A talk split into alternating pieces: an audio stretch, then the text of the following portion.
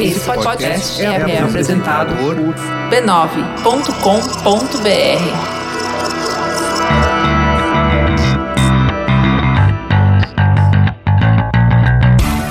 Olá, eu sou Alexandre Maron. Eu sou a Leila Germano. E esse é o Zing, um programa com conversas profundas sobre. Assuntos aparentemente banais. É isso aí, Leila! Fizemos certinho hoje!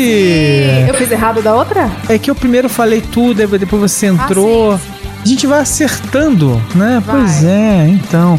Bem-vindo, ouvinte! Esse é o programa número 31 do Zing. 31. Na verdade, como teve assim, tem umas semanas que tem uns programas curtinhos e tal, tem mais do que 31 programas.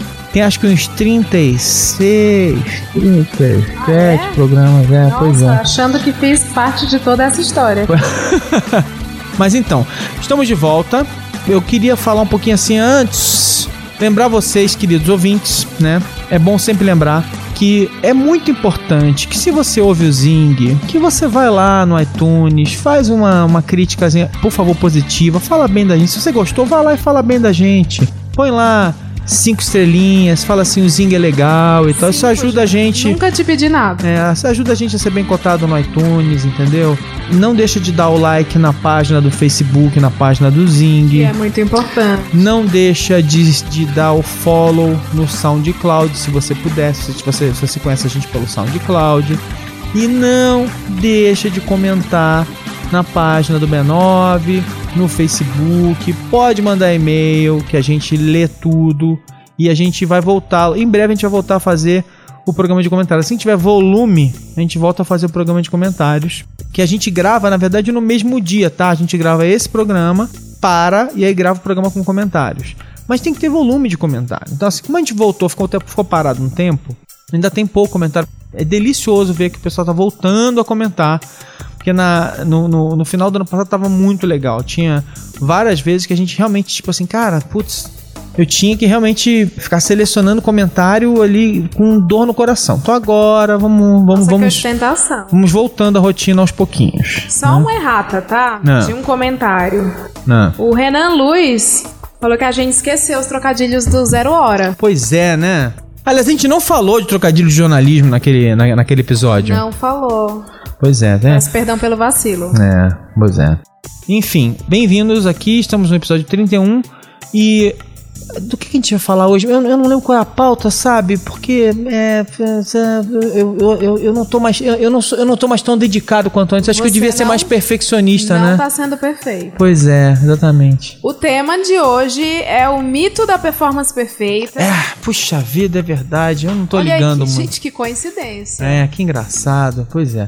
Então, vamos lá. Agora, sem brincadeira, isso é uma coisa que me chama muita atenção e eu acho que, de novo, é muito legal discutir isso agora, porque a gente tá vindo de um mundo em que a gente enxergava que existia um grupo de pessoas que essas pessoas eram os artistas e essas pessoas é que faziam as coisas e que criavam coisas e tal. Então existia uma, um grupo de criativos, né? E a gente foi ver uma transição para um mundo em que todo mundo começa, mundo em que todo mundo, né? Para um momento em que todas as pessoas têm as ferramentas às mãos, na- à mão, né? E que elas começam realmente a, a fazer uso disso. Talvez não com a mesma frequência que um artista profissional, com um criativo profissional, só que como são milhões de pessoas, né? Cada uma em algum momento tem o seu momento de criação e aí o volume disso é muito grande, né? Sim, Todo mundo tem algo a dizer e cada um vai encontrando os seus canais. É. E aí, o momento zero dessa discussão pra mim, de onde eu quero puxar o fio pra gente começar a, a destrinchar a conversa, já tem algumas semanas até, até porque a gente tava no nosso hiato, né? Foi quando, por exemplo, a Adele, durante uma performance no Grammy, ela entra no ar e aí ela, eu não lembro direito, ela, ela esbarrou no piano, alguém fez um ruído e ela se perdeu um pouco por um segundo. E assim, ela ficou arrasada com o erro da performance dela e tal, até porque a dela é mega perfeccionista. E me lembrou também, né? Porque durante. É, é, assim, ela ficou uns anos parada, que é normal, ela faz um hiato de tempos em tempos. Mas no outro disco dela, né? Quando ela estourou de verdade, ela passou por várias situações difíceis. Uma das situações difíceis foi que ela teve um calo nas cordas vocais, teve que fazer cirurgia e tal. E eu lembro de uma, de uma entrevista muito interessante em que ela falava sobre o maior medo dela de, durante uma apresentação ao vivo, ela tentar e não chegar numa nota. Né? O medo de falhar. E é daí que começa para mim essa discussão de que é, o que as pessoas esperam da performance de um artista. Né? E aí, a gente pode trafegar depois para a performance de um ator, por exemplo, mas vamos, mas vamos principalmente falar um pouco da performance do cantor, né? Porque é onde as pessoas elas têm uma, uma espécie de uma, um patamar de comparação, né? Que é a gravação né, de estúdio, que é o que fica repetindo no ouvido dela durante um tempão até o dia que ela vai para um show ao vivo, né? E isso vira tipo o parâmetro básico, né? O, o ponto zero para ela. Quando ela vai pro show ao vivo, ela, ela fica com aquilo ecoando no cérebro dela e ela vai comparar a performance ao vivo com aquela performance que ela marcou na cabeça dela. Como é que é ver um show ao vivo pra você, por exemplo, Leila?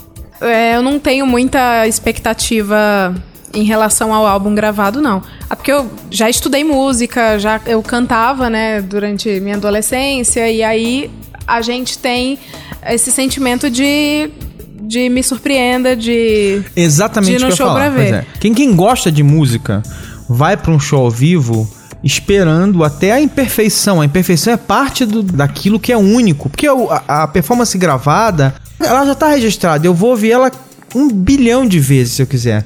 Agora, a performance ao vivo ela é única, o erro é único, né? Sim. Até o erro é incrível. Até a hora que você lembra da hora que o artista esqueceu a letra, assumiu que esqueceu a letra e improvisou em cima da hora que ele esqueceu a letra e ele começa a brincar e vai fazer outra coisa e puxa e tal, não sei. Isso é memorável. Isso é que eu acho interessante, assim. É, isso é um descompromisso muito mais de fã Aham. daquele determinado artista, eu acho, do que quem. Do que gente que é ligada em, mais na imagem do artista do que na- no próprio trabalho dele. E tem muita gente que também vai pra espetáculo esperando aquela falha. Vai pro show esperando que ele esqueça a letra. Tem gente que faz pauta em cima disso.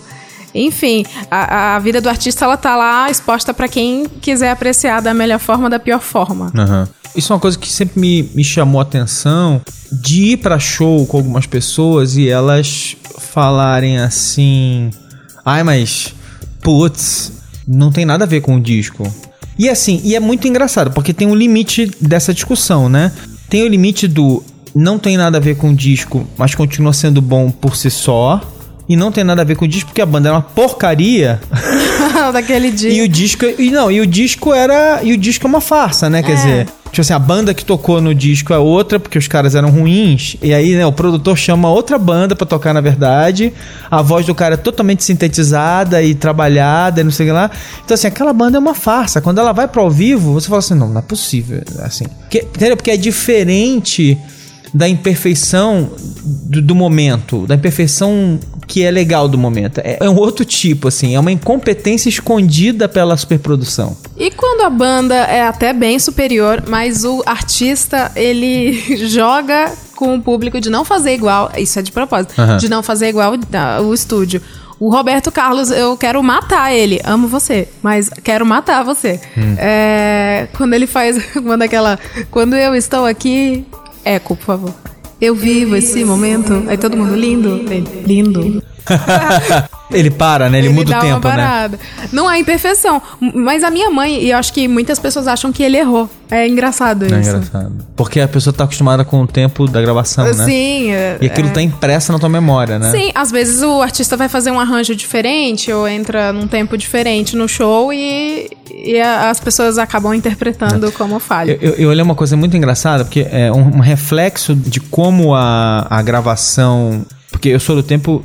quer dizer, hoje em dia o LP ele é um diletantismo hipster, né? Tipo assim. Uhum. Ou um diletantismo. Não, não é só hipster. Tem gente que ama e pronto e vai ter. Mas, mas para algumas pessoas, assim, descobriram agora porque falaram assim: ai que legal, um LP e tal, de uma forma meio. Uma modinha, né? E não, tem muita gente que ama LP e pronto, porque já amava antes e tal. Mas enfim. Eu não tenho LP mais, já tive muito, porque afinal de contas, né? Idade. Because, because velho, porque velho. E eu tenho uma coisa muito engraçada, porque eu lembro de ter discos que arranhavam. E que aí eu lembrava a música no nível de lembrar a hora do arranhão da música. Então eu lembrava e eu começava e eu cantarolava a música com, a com o momento do discorreado. Ah. Então, sei lá, tipo, ah, tirei o pau no gato, no gato, no gato, no gato. E eu, Sabia exatamente e eu- as repetições. E eu, e, eu, e, eu, e eu lembrava da música com a hora em que rolou o disco arraiado. Era muito louco isso. Eu fazia isso com fita cassete, que é um pouco minha época. Ah. E que eu, eu gravava da rádio. Acho que todo mundo já fez E aí tinha a vinheta da rádio. Sim, conheci uma menina que veio do Sul 93. Desculpem. isso, exatamente. É muito engraçado essas sim, coisas. Então, bastante. tipo, você vai imprimindo isso na, na tua memória das gravações que você trouxe. Mas isso não afeta a performance ao vivo. Mas eu acho isso uma Não. coisa, uma curiosidade engraçada de como essas coisas que você grava ficam realmente impressas no teu na tua memória você vai no afetiva. show e não tem um arranhado no show. E não tem aí arranhado, e você fica puto. Abre a caixinha absurdo. decepção. Sim. Peraí, como é, que ele, como é que ele não repetiu agora? É. Que absurdo! Mas eu lembro também, assim, eu lembro de, de coisas engraçadas do tipo Nirvana veio ao Brasil pela primeira vez. E o Kurt Cobain, ele se apresentava completamente drogado em vários momentos. É, eu não sei se foi assim sempre, mas nos shows aqui, é, nos primeiros shows que ele fez aqui no Brasil, ele tava claramente, em alguns shows pelo menos, tava bem, bem drogado. E eu lembro de depois de ler escrito em alguns lugares, assim, tipo, ah, aquele rapaz estava completamente drogado. E assim, tipo. E é muito engraçado porque era uma banda grande, conhecida, assim. é- aquilo era quase parte do que era o. Sem nenhuma apologia e discussão Era sobre drogas, mas, né? mas era quase parte da identidade e do que era aquele momento da música e do que era a identidade do Nirvana e do que era o que eles faziam, assim, aquela, aquele jeito completamente é, foda-se de se apresentar, de ligar, de como, ele, de como eles se apresentavam pro público, né?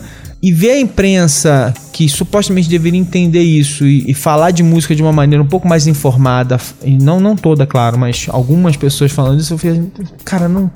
Que louco! Parece que essas pessoas que estão escrevendo não estão preparadas para entender o que está acontecendo. Quer dizer, quem é essa banda, o que, que ela é e tal, não sei o quê. E aí vem a vida, anos depois, e nos presenteia com Amy Winehouse. É, pois é. Enfim, mas assim, vamos lá. Então a gente tem essa primeira parte da discussão que é o momento. in- inclusive, até porque assim, vamos lá, a gente teve um momento em que as pessoas usavam disco, fita tal, veio o MP3. E principalmente aqui no Brasil, né? Os artistas internacionais eles vinham era muito difícil vir, né? Aí o dólar baixou. A situação econômica mudou. Até para os artistas, com a crise das gravadoras, os artistas precisaram passar a fazer mais shows show, e tal. turnê. Então a gente passou a ter shows aqui no Brasil como nunca e tal. Então, assim, além de, de a gente ter os shows das bandas nacionais, a gente passou a ter muita banda internacional. Acho que isso também foi mudando. Mas entra na história um negócio chamado internet, que começa a mudar bastante a discussão. Além da internet ter mudado a questão da distribuição e tal, não sei o que, não sei o que lá, a internet entra na, na história com toda a maneira como a gente começa a, a enxergar a vida dessas pessoas e a vida da gente tal. E é aí que eu quero começar a discutir os conceitos de perfeição, né? E nesse capítulo é muito interessante o papel dos sites, revistas de celebridade, pro melhor e pro pior. E eu tenho uma tese sobre isso. Quero Diga. saber o que, que você acha. Porque a minha sensação é a seguinte, né?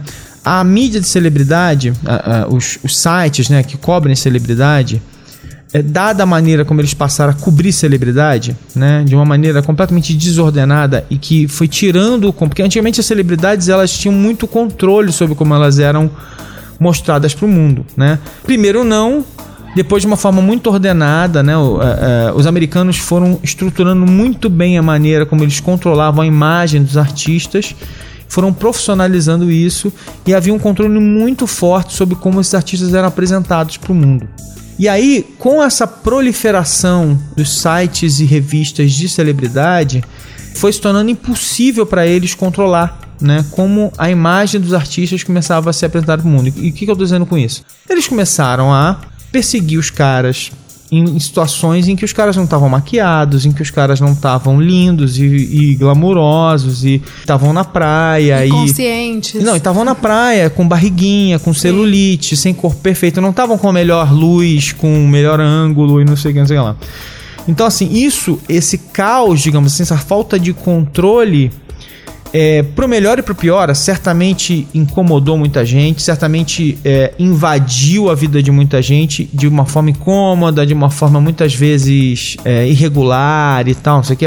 Que o diga a mídia britânica teve CPI, digamos, lá na, lá na Inglaterra sobre como Os os tabloides, os paparazzis fizeram, os principalmente os tabloides, se enfiaram na vida, da- na vida dos, dos ingleses e fizeram todo tipo de. é, cometeram crimes e tal. Mas o lado interessante dessa discussão, é, e aliás eu vi um, um Radiolab umas semanas atrás muito legal sobre a, sobre a chegada da mídia de celebridades na Coreia e tal. é, E, e que, que- porque não tinha direito lá, e eles começaram a criar sites de celebridades que tinham, que seguiam essa, essa dinâmica de não ter mais nenhum controle. E é legal porque era um microcosmo, né? Então, assim, o que aconteceu lá quando eles começaram a, a não haver mais nenhum controle sobre como as pessoas iam ser fotografadas e como ia ser divulgado e tal, tal, tal. Então vale a pena procurar. Depois eu vou ver se eu coloco o link para esse episódio do, Radio Lab, só que tá em inglês, né, pessoal? É, Gastar esse fisque aí. é. Mas, então, se existe uma coisa que eu acho que foi um. um- que certamente não era essa a intenção, mas assim, um subproduto positivo da, da mídia de celebridades, eh, da mídia de fofoca, digamos assim, se você quer usar um termo mais pejorativo, é essa quebra. Essa desmistificação da celebridade. E uma segunda ou terceira onda, mais ou menos, foi quando algumas revistas de celebridade, a US News, passou a usar um termo que foi depois é, que se espalhou pelo mundo, que era eles são como nós, they are like us, né? E que era isso, tipo, f- que era, eram artistas fazendo coisas absolutamente banais mesmo, Gente tipo, da gente. tipo Zing, absolutamente banais. Assim, tipo, saindo do mercado e tal, não sei o que, que era, que era um jeito deles também de tirar uma foto idiota, mas colocar num contexto e dar alguma importância pra ela, porque era, olha como eles são normais, né? Isso também, o lado negativo. Desse lado positivo é que também abre precedente pra subcelebridades ou pessoas que não que não tem muito muita, muito produto artístico pra mostrar. é, acabam se deixando fotografar em situações corriqueiras pra aparecer e tá ali pareado com quem tem alguma coisa pra mostrar. É, mas aí, aí é o lado, o lado negro de como a gente funciona hoje, que é assim, por necessidade de produção, né? Você precisa produzir muito, então o que acontece é que. É, como é que é? Só existem alguns Brad Pitts e superstars e por aí, aqui no Brasil ou fora do Brasil. Então, você, para manter a produção, você começa a, a catar pessoas que têm menos, menos interesse, mas, mas assim também, mas também por outro lado, Leila, é, e nesse ponto, você é muito mais aberta do que eu para isso. Eu acho que também, cara, é, de certa forma, essa falta de filtro é positiva também, porque senão fica assim um elitismo prévio, assim, tipo, não, essa celebridade aqui é boa e pronto, e essa aqui não, entendeu? No fim das contas, pro melhor, de novo, pro melhor e pro pior, quem vai decidir se aquele artista novo, se aquela celebridade é, exibicionista é interessante ou não é, é o público, né? E às vezes uma pessoa que começa parecendo ser completamente vazia revela uma trajetória interessante com o passar do tempo, entendeu? Tem mais a mostrar, tem mais, tem mais a discutir. E tem gente que não, né? Porque de onde você não espera nada, nunca vem nada. E às não vezes não vem nada, nada mesmo, né? Pois é. Eu prefiro às vezes uma mídia menos elitista que, que meio que fala de tudo e, e meio que vê, vê o que cola. Não que ela faça com essa boa intenção, mas eu prefiro que, por desespero de estar sempre tendo que produzir, tá, ela acabe sendo assim, porque eu acho que ela acaba sendo mais plural e atende todo mundo, do que ela ser super elitista e ficar o tempo todo dizendo assim: não, não, isso aqui, isso sim, isso não. Porque na verdade o mundo digital é, obrigou essa arrogância a ser jogada de lado, entendeu? Sim. Eles têm que meio que testar pra ver, pra ver quem cola. Eles não têm, eles não sabem mais quem é importante.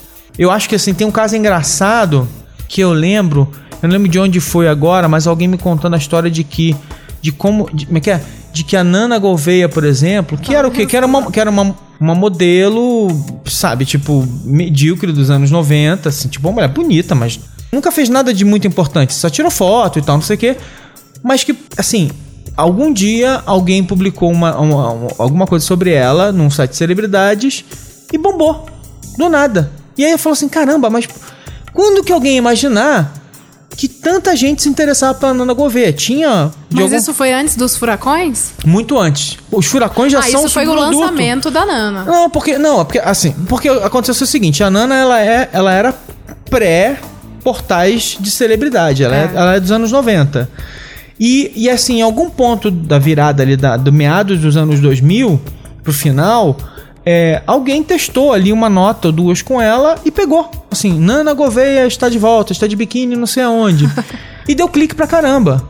E aí, assim, tipo, o que que era? Sei lá, era milhares de, sei lá, homens ou mulheres que conheciam ela de alguma maneira e gostavam dela, achavam ela interessante. Ah, mas a projeção ali foi banheira do Gugu. Muito provavelmente, claro, sem dúvida nenhuma. Mas que de repente o editor que colocou nem levava muita fé. E aí descobriu que, caramba, um monte de gente se interessa por ela. E colou. E foi por isso que subitamente Nana Gouveia tava dia sim, dia não em site de celebridade, porque sacaram, alguém botou, descobriu que colava e tal. E assim foi. Nana Gouveia depois casa com não sei quem, vai morar nos Estados Unidos, vai morar em Nova York, aí tem não sei o que lá, e aí ela vai não sei o que e teve todo aquele ciclo toda aquela história que foi acontecendo com a Nana Gouveia. Em vários momentos ela foi aparecendo e tal, não sei. Mas a gente tá meio que saindo e indo pra, pra esse líder. Eu quero falar mais dessa discussão é, da perfeição, porque também tem essa história. E aí, por isso que eu quero falar da Nana Gouveia um pouquinho, que é o seguinte. E aí tem a história da Nana Gouveia engordando e da Nana Gouveia emagrecendo. Nana Gouveia embarangou, Nana Gouveia, isso aqui. Nana Gouveia vai ser o arquétipo que vai representar todas as celebridades nesse podcast, tá bom? Tá não, bom. Não é engraçado? Mas não é engraçado isso, tipo assim. E aí Nana Gouveia virou, ela criou em algum ponto da história uma narrativa sobre sobre estética. Aqui a gente falou um pouco disso, é, é, a gente falou um pouco disso lá atrás, mas assim, uma narrativa sobre estética foi colocada no, no, na história da Nana Gouveia. A Nana Gouveia tá um pouco gordinha, agora ela vai fazendo não sei o que lá. E aí, claro, ela se curvou porque ela quer a atenção, Ah, né? visibilidade. E aí ela foi e ela comprou a narrativa. Ela foi e fez. O Nana Gouveia agora tá malhando. Nana Gouveia vai emagrecer. Nana Gouveia, eu estou linda de novo. Me assim lembra aquela diante. música do Skylab da Fátima Bernardes. mas é muito, mas é muito, É. muito, muito maluco isso, né? Esse tipo de, essa maneira como a gente foi mudando o nosso ponto de vista. E mas eu acho assim, minha, minha tese é, as revistas de celebridade ajudaram a quebrar isso. Eu não sei agora, pelo que eu vejo, assim, é, é, eu não sei se você pensa um pouco diferente de mim em relação a isso, porque eu- você chegou a falar um pouco de Britney e tal, não sei que, um pouco. Você estava falando aqui antes, aqui na, na discussão de pauta. Você acha que não? Você acha que, por exemplo, você acha que, por exemplo, quando a Britney se expôs, você acha que foi, que foi algo algo estudado ou, ou foi um breakdown total mesmo? Assim, foi acidental e ela depois explorou? Eu acho que tudo que você falou vai fazendo um storytelling, um- uma cronologia da coisa. A gente veio primeiro com esse boom de paparazzis, logo após a morte da princesa Diana. é, isso se intensificou e a imprensa viu que vendia. A internet e as redes sociais ainda não estavam tão consolidadas na vida da gente. Então a gente tinha esses canais pra saber sobre esse outro lado das celebridades. O lado que não é do glamour, o que não é interessante do ponto de vista da gravadora, o que não é É, interessante que, do que elas show. não controlam, exatamente. Tudo que eles não controlam. A Britney teve aquele problema, aquele surto de personalidade, ou não, em acho que meados de 2009, né, por ali. É, quando ela raspou a cabeça, quando ela se apresentou muito mal no VMA, quando ela tava gordinha na apresentação. Mas você acha que foi proposital? Eu acho que não. Tá. Eu acho que ela ainda não estava sabendo lidar com toda essa exposição. E o surto foi gerando mais exposições, Tá. né? Você, ci- você citou a Amy também, né? Eu citei a Amy. A Amy, ela. Eu conhecia a Amy um pouco. Da época que ela pesava mais de 40 quilos. então, é, eu já curti o trabalho dela. Depois apareceu o DVD, ela já tava bem louca naquela gravação. E, curiosamente, foi o que bombou, né? Foi o, foi o DVD que fez sucesso, que todo mundo ouvia à noite na, na hora de jantar e receber os amigos. Aham. Mas a Amy Winehouse, eu acho que o lance dela veio um pouco depois da, da Britney. A Britney mas acho que, hiato... mas, mas acho que são, são meio produto de uma época ali que tava acontecendo isso tudo junto, né? Sim, todo mundo. É. É, o Justin Bieber, ele logo em seguida também, ele deu uma surtada.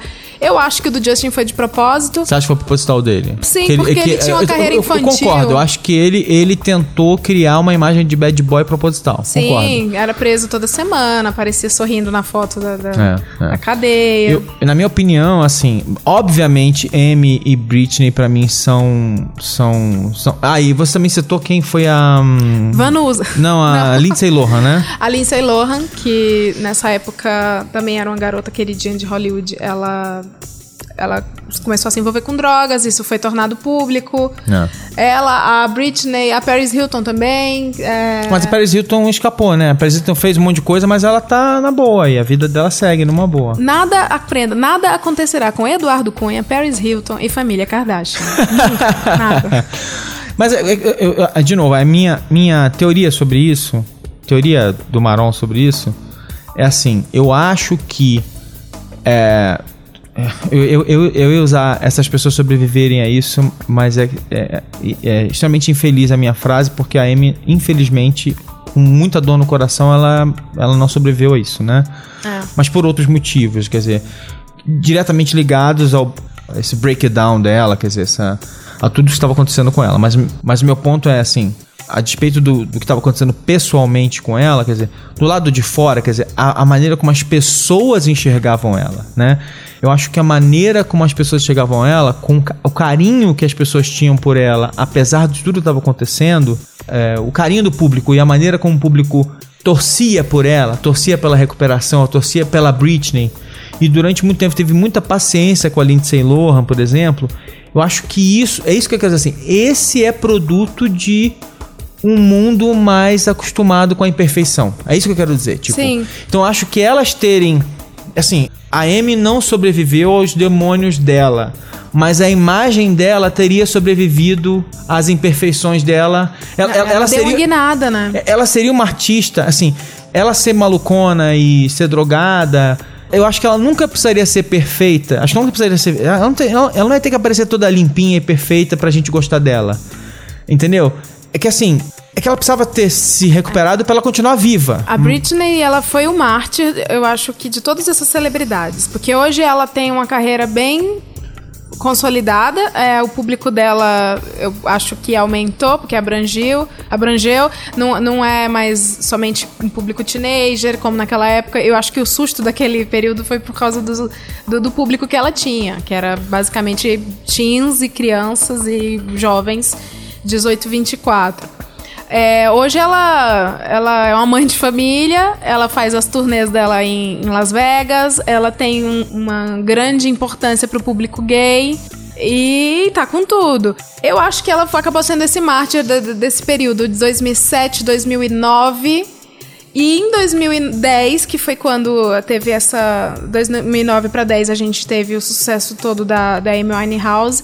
As pessoas já estavam mais acostumadas, a vida da- dos, das celebridades já estavam é, devidamente alocadas em seus canais de rede social. Então não tinha tanta surpresa do, do, do paparazzo se eles mesmos se expunham. É, é. Não, e tem o segundo, a segunda camada dessa história, naturalmente, que é uma década e meia de reality shows, né? Tipo, mostrando, mesmo que seja de uma forma artificial em muitos casos, mas os reality shows ajudaram também a mostrar essas pessoas, de novo, mesmo que com edição, mesmo que com script, mesmo que com uma série de, de coisas artificiais, mas. É artificial. Oi? É artificial. Não, claro que tem, que tem uma camada artificial. Mesmo que você tivesse um reality show com um monte de, de parâmetros extremamente realistas, digamos assim, tipo, não, a gente não vai fazer isso, nem isso, nem isso, nem isso, uma série de regras. Você editou, você já começa a tomar decisões e limpar o terreno, né? Esse é, é um ponto importante. Mas o, o- onde eu quero chegar assim, de uma maneira ou de outra, por mais que a Kim Kardashian é, é, tenha tomado. me- Mesmo que haja decisões ali que, que limpem a barra dela um pouco, ela, ela é mostrada de uma forma imperfeita, né? Ela ri de si mesma, né? É, o que torna ela uma, uma, uma gênia da cultura pop, entendeu? É, Luciana que o diga. Tipo assim, Luciana é fã de carteirinha da, da, da Kim. É, mas imagina da cultura pop, é uma mulher que não era ninguém e conseguiu se transformar num império é, do nada, assim, tipo, sendo muito esperta. Então, assim, eu acho que tem também aí a contribuição dos reality shows, né? De toda uma estética de reality show que foi sendo incorporada na nossa cultura, né? E aí tem telefone celular chegando, porque a gente começou a filmar nossas vidas, a gente começou a, a se misturar com essas pessoas, a gente começou a botar YouTube na jogada, agora tem Facebook Live, tem, isso tudo vai, vai se juntando e a gente começa a se filmar e a gente começa, e a gente começa a se identificar com essas pessoas e aí a coisa começa a ficar muito mais misturada. E é por isso que eu acho que a gente começa a aceitar as imperfeições dessas pessoas de uma maneira diferente. E de novo, sendo eu o mala que defende liberdade de expressão acima de tudo, que as pessoas que transparência é muito melhor do que qualquer outra coisa, eu acho que saber dessas coisas, conhecer as imperfeições das pessoas, faz com que você consiga aceitar suas imperfeições melhor. Sim. Saber que as pessoas cometem adultério, que as pessoas têm filhos com outras pessoas, que pessoas normais, se você descobre que elas têm relacionamentos e não sei o que, que, sei lá, que elas fazem, que elas cometem pe peca pecados e pecadilhos e, e coisas que são, sei lá, moral, eticamente inaceitáveis, e elas são pessoas normais e fazem coisas boas também, quer dizer, começar a ver o mundo dessa maneira é melhor para todo mundo, né? Quer dizer, você começa a aceitar. É, por isso que quando, até durante e aí, de novo, vou apanhar de todo mundo. Por isso que durante agora toda essa discussão que a gente está tendo aqui no Brasil sobre, é, sobre política e tal, tem uma, tem uma coisa que me incomoda nessa discussão que é, é o excesso de relativismo, né? Que é assim, se você fura a fila e você alguma vez na sua vida é, fez alguma coisa errada, você não pode falar de ninguém. Como assim? Peraí. Sim. É uma coisa Quem completa... é você pra, pra, pra Não. cobrar contra a corrupção se você esqueceu de pagar se aquela você, balinha? É, se você não sei. Eu entendo a lógica por trás, eu- entendo o, o que move essa lógica, eu entendo sim, eu acho assim, tipo, porra, eu acho que realmente nós temos que tentar nos tornar melhores como cidadãos em geral, mas assim, pessoas que se julgam tão esclarecidas, tentar aplicar uma camada de moralismo sobre si mesmas e sobre as outras que é completamente impraticável, assim, é, é- é não aceitar a imperfeição humana. E nós somos imperfeitos, e algum dia da sua vida você furou fila. E a grande sacada é assim: saber que você fez alguma coisa errada é a grande sacada disso. Você sabe que você fez alguma coisa errada. Você sabe que você atravessou é, a rua fora do sinal e que você uma vez fez um, cometeu um erro de trânsito e, e aprende a entender isso. É, Acho muito mais importante você saber que você tá fazendo uma coisa errada e, e falar, puta, fiz merda, e não querer fazer de novo, do que viver nessa. Não, mas eu não. Ridículo você. Você fez uma coisa. As pessoas fazem coisas erradas e elas são imperfeitas. E eu acho que essa jornada de entender as nossas imperfeições, às vezes por meio desses avatares, são pessoas, pessoas famosas, é muito, muito interessante, assim. Então, assim, essa é a minha... É uma outra visão do, do- da arte imita a vida, né? É, É, é- é você vê exemplos de erro e acerto que você pode ter ou não. E você, e você acha que... Eu tô, eu tô olhando a tua pauta, colando a tua pauta aqui, Leila. Falta é grande. Você acha que. Não, porque a Leila, gente, eu, a vida, minha vida mudou aqui. Agora a Leila faz pauta pra mim, nunca vi um negócio desse, é muito E não fácil. ajuda em nada, viu? É, mas a, a, Leila, a Leila fez até pautinha aqui, fez perguntas. Então você tá dizendo aqui que a busca de perfeição pode ser uma coisa. pode ser neurose? Você acha? É um questionamento, porque é, a neurose caracteriza, e aí não sei o que tô falando, é Wikipedia é louca. É, não, só é psicanálise mesmo. É quando você tá tendo uma, relação, uma reação exagerada a alguma coisa que já te influenciou, que você já fez. ou E que você tem medo que aconteça. Então, dá essa sensação de que falta algo sempre pro, pro perfeccionista. E eu tava pensando que isso pode ser enxergado como neurose, assim. De você fazer aquela sua apresentação e de ter corrido tudo bem, porque na cabeça das pessoas, de quem, do, do público, uma coisa perfeita, um show perfeito, um disco per- perfeito, é quando correu tudo bem dentro do que você esperava. É, eles curtiram, né? E curtiram. Na cabeça de quem se apresenta, a apresentação perfeita é algo que não rolou. Ainda não rolou. Tá pra acontecer. Aham. Falta algo. Então, meu questionamento é até que ponto isso não vira um toque Aham, aham, de, de aceitação, de, do aplauso, sabe? aham. É, pois é. E as pessoas sofrem com isso, né? Sofrem. No dia a dia a gente já sofre. Você já, você já respondeu alguma vez em uma entrevista de emprego que o seu maior defeito era ser perfeccionista? Eu já fiz piada com isso. e ó, Qual o seu maior defeito? É que eu sou perfeccionista. Eu já fiz piada sobre isso. Eu falei uma coisa que não Mas, era pera, pra ter mas, dito. mas sobre o que você não fez piada? Amy House e a morte dela, tá bom, Ale? É, tá bom. É, mas eu já respondi que é, eu não iria dizer perfeccionismo meu defeito. Eu vou falar melindre. Eu sou melindrosa. Nunca, fui- nunca fui contratada, não me chamaram. Mas a gente Não faz colou, piada. né? Não colou. Ah, entendi. A gente faz piada com isso, mas é, em algum momento o perfeccionismo é um defeito, sim. Porque a pessoa que, se, que tá sempre ligada em devoção, em entrega e qualidade máxima, ela acaba se estressando quando ela busca só a, a aprovação dos outros. E quando você se coloca no, no lugar do público, quando você é o seu crítico, talvez isso te ajude, mas quando você ah, espera opinião dos outros, isso te prejudica. Talvez você nem produza mais, igual o Leonardo da Vinci. Eh, Desculpa eu estar falando isso, gente, peço até perdão aqui. Mas ele não. Muitas das obras dele ele não completava. Ah, Porque ele estava buscando ah. é, a perfeição e, e, e ele acabava virando um procrastinador.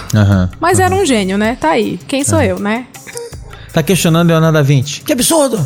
Sim, mas não, não fiz piada com a Amy House ter morrido, tá, bom, querido? tudo bem, tudo bem. É, e aquela história, né? Tipo, e às vezes os perfeccionistas demais são absolutamente insuportáveis, né? Tipo, dificílimo de trabalhar e de, e de se relacionar com eles, né? Porque eles simplesmente se tornam pessoas horríveis de se conviver, né? Porque não ah, nunca conseguem te fazer um elogio direito, nada tá nem perto de bom pra eles, eles não conseguem nem reconhecer os as vitórias intermediárias, né? As vitórias que estão no meio do caminho, tipo assim, ah, você conseguiu chegar até aqui, que bom. E vamos pra próxima fase, né? É, muito difícil pra algumas pessoas perfeccionistas. Você conhece Ale, alguém famoso, de repente, que também tenha morrido e que também tenha sido um gênio, mas que era um escroto? Não, tem. tem, tem é, é, você, você tava listando gente aqui, mas assim, tem famosos é, perfeccionistas é, escrotos. Né? Por exemplo, James Cameron é um famoso perfeccionista verdade. escroto. É, assim. Por exemplo, trabalhar com Steven Spielberg não é famosa, hum, tipo assim, não é algo que nego fala assim, horrível trabalhar com Steven Spielberg. Mas trabalhar com James Cameron, todo mundo fala, é horrível. Ficam amigos e tal, não sei o que, depois que passa, mas assim, o nego sofre, entendeu? Mas é, a maioria Por quê? Porque o cara é um diretores- mala, porque o cara filma, o cara filma pouco. Você vê que assim, o cara filmou Titanic.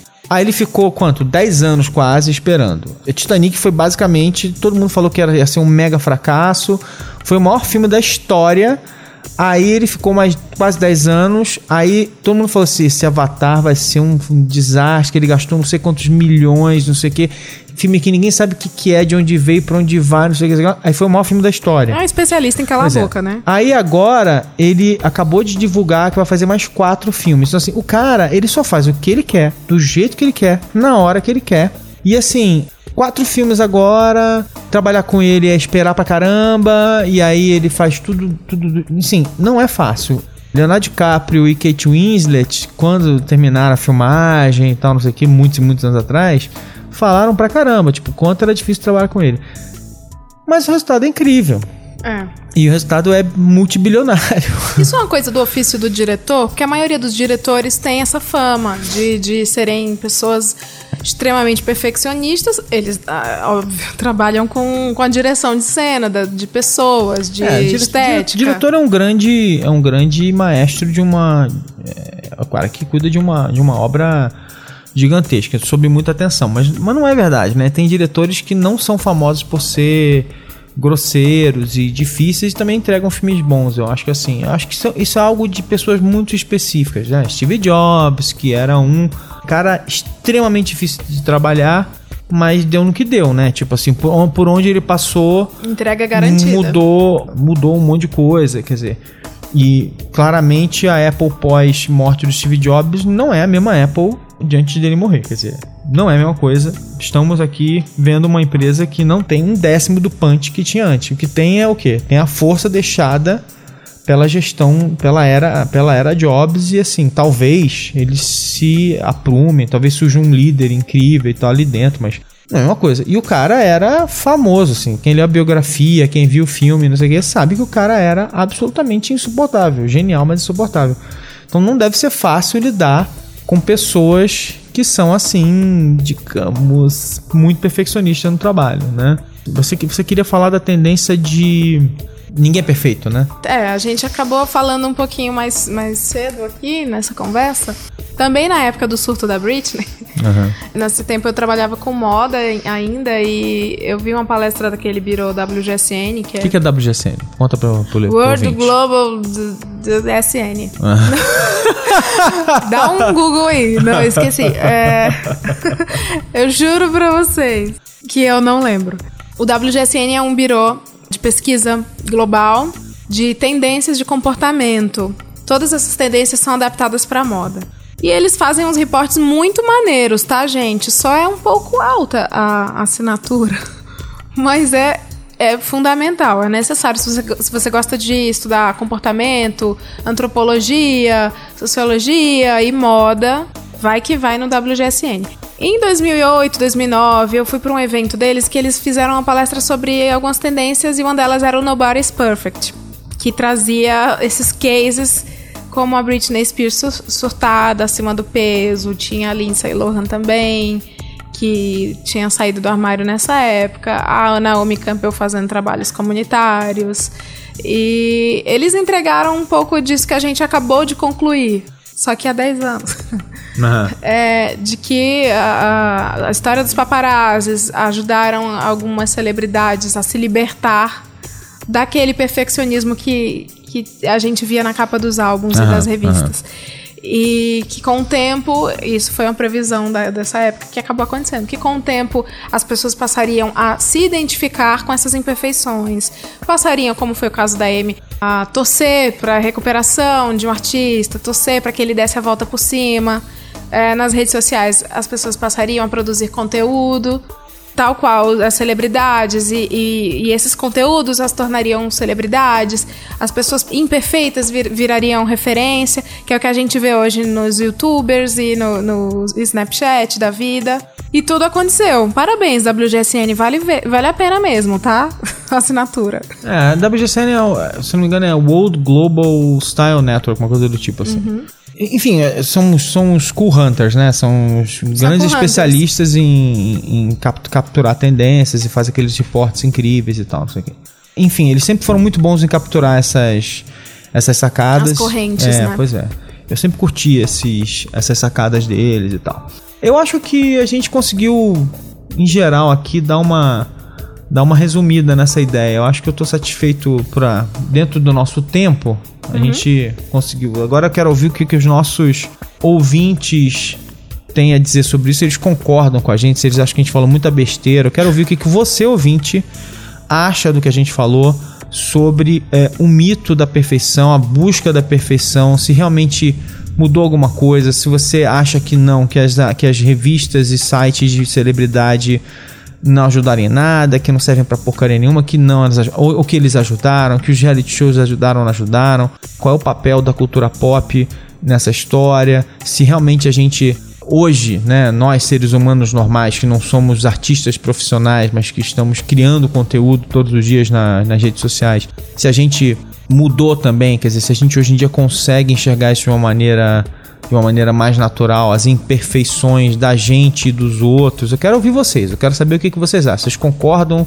comigo, discordam de mim, concordam com a Lila, discordam dela? Isso aqui é a parte gostosa, ouvir o que, que vocês têm a dizer. Eu acho que é isso, né? Por hoje é só. Por hoje é só. Não fiquem bitolados é, em se apresentar perfeitamente o tempo inteiro para as pessoas. Afinal, Kim Kardashian não fica. É isso aí. Pessoal, até a próxima semana. Um beijo para todo mundo. Um beijo. Bye bye. Tchau, tchau.